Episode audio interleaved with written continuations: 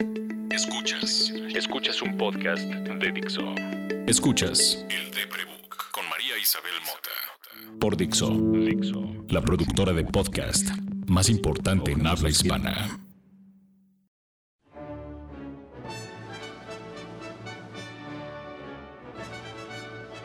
Las fiestas. Navidad. Fin de año. Esas épocas en las que todo es diferente al resto del año.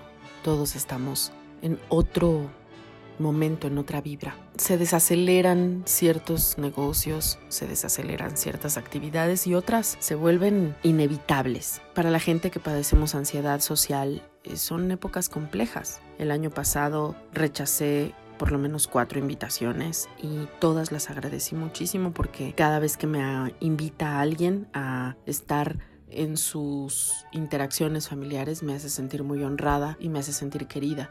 Y al mismo tiempo me hacen sentir presionada y me adelanto a saber lo mucho que los voy a decepcionar. No sé manejar la felicidad ni entender la felicidad como la mayor parte de la gente o como entendemos casi todos que se tiene que hacer. Vemos estas fotos, estos videos, estas canciones llenos de momentos en donde quienes comparten se sienten dichosos de estar hablando al mismo tiempo, comiendo, bebiendo, unos gritan, unos bailan y a mí eso me pone fatal. No sé qué hacer conmigo misma y cuando eres adulto, además de tu familia, tienes obligaciones con tus compañeros de trabajo. Estoy grabando en la cabina de Ipstory mientras mis compañeros están afuera en nuestro espacio de compartir, haciendo eso, compartiendo.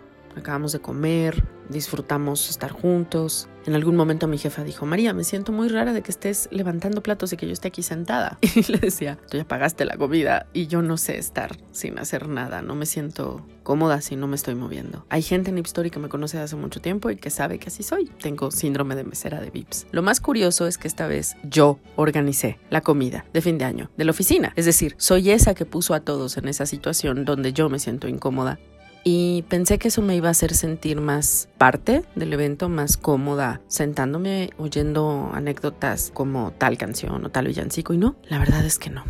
Había planeado este podcast desde lunes pensando en esto y justo ahora están todos muy cómodos, están platicando y yo me aíslo tanto, me, me voy en una esquina, me acaban de regalar un ukelele, entonces traigo a todos jodidos porque todo el tiempo estoy practicando. Y quien me está enseñando a tocarlo también trae el suyo y entonces pues me escondo con él a practicar. Y eso me hace sentir bien, oír a través de la puerta cómo todo el mundo está divirtiéndose, cómo todo el mundo la está pasando bien y que yo pude hacer algo para que eso sucediera me da muchísima felicidad, me hace sentir muy cómoda, me hace sentir orgullosa, me hace sentir partícipe de algo que de otra manera no disfruto. No, de verdad no me siento cómoda en una mesa con cinco personas y como dos empiezan a hablar y otros dos y, uno en treinta, o, tres y dos y tres y uno. ¿Saben?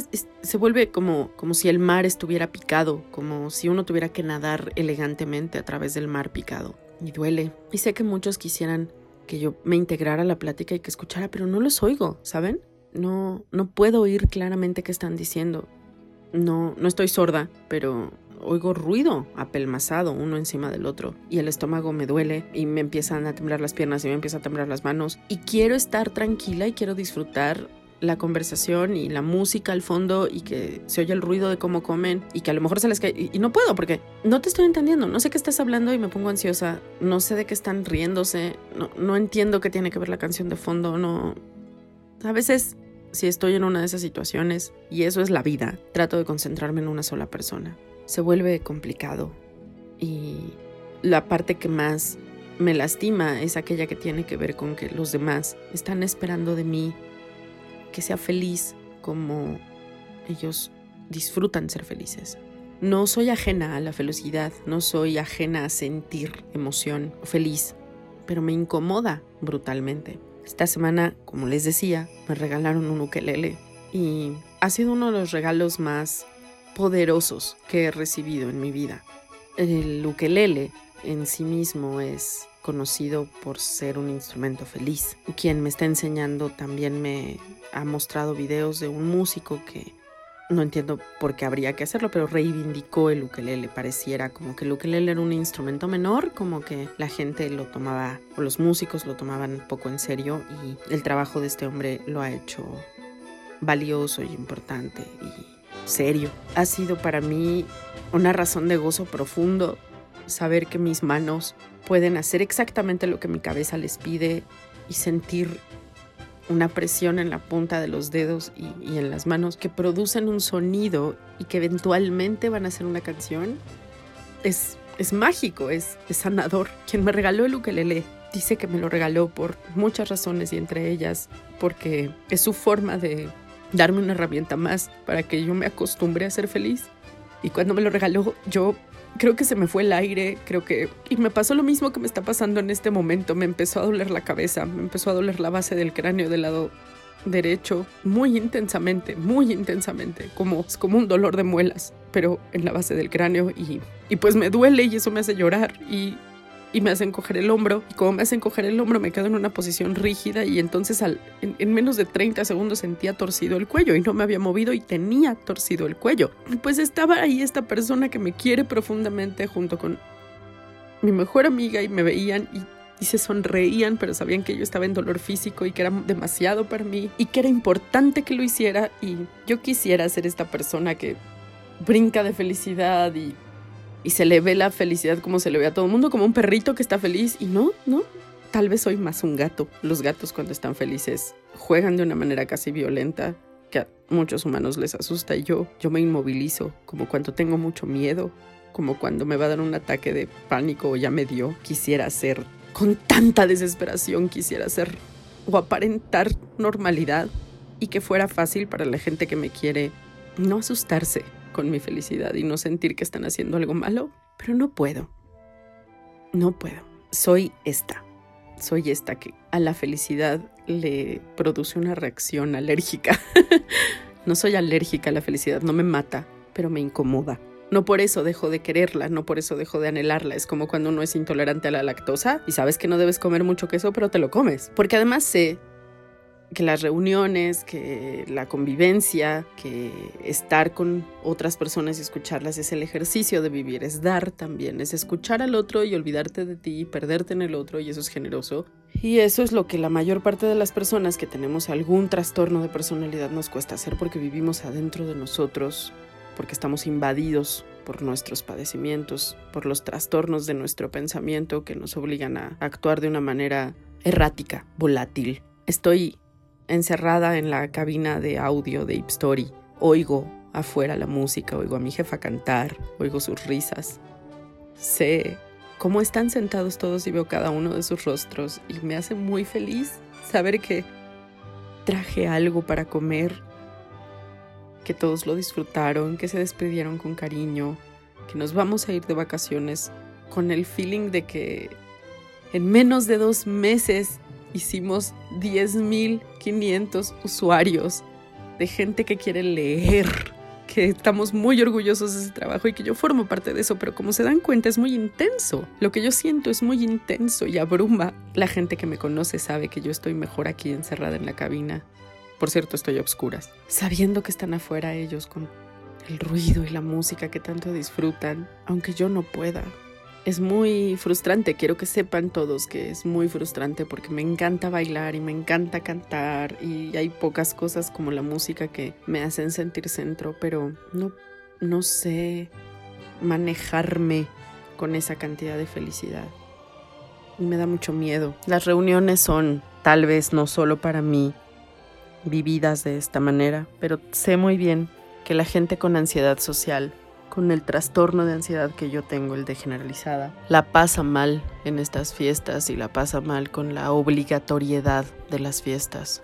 Si tú eres de estas personas y no tienes la suerte que tengo yo de tener gente de confianza dentro de esas situaciones de obligatoriedad, mi consejo es que mientras tengas que estar ahí, tengas herramientas a la mano. Ten algo en las manos yo tengo un, rosario, una japa mala de pulsera y los voy jugando. Si tu cabeza está obligándote a decir mucho o a decir nada, siéntate y trata de escucharte primero a ti mismo y sonríe tanto como puedas. Si alguien se acerca y te dice, ¿estás bien? ¿Qué te pasa? Tú dile, sí, estoy disfrutando verlos felices. Y no digas más.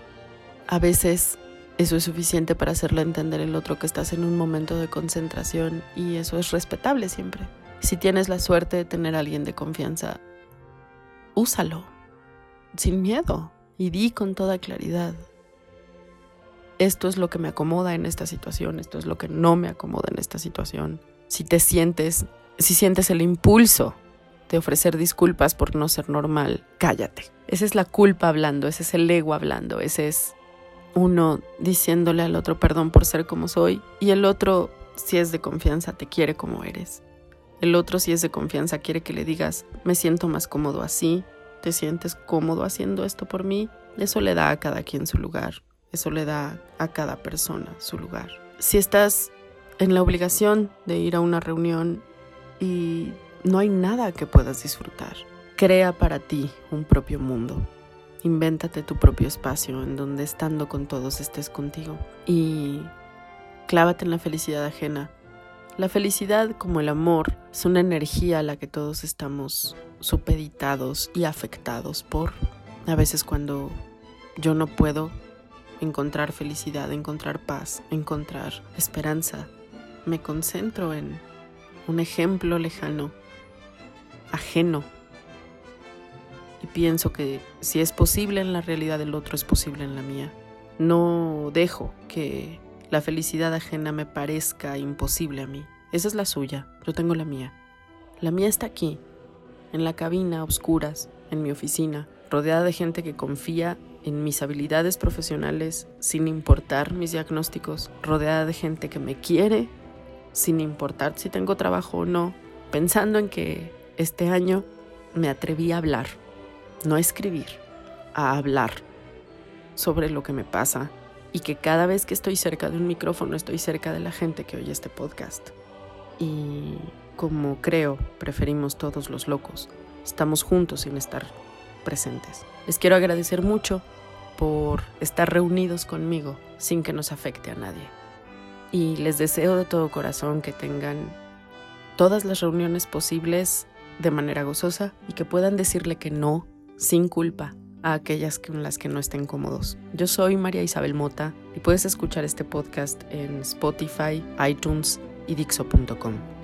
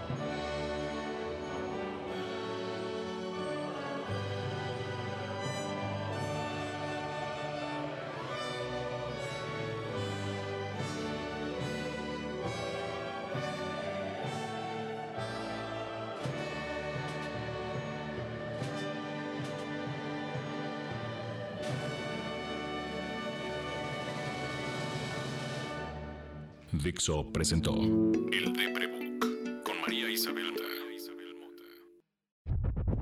La producción de este podcast corre a cargo de Verónica Hernández. Coordinación. Coordinación. Producción general. Dani Sánchez.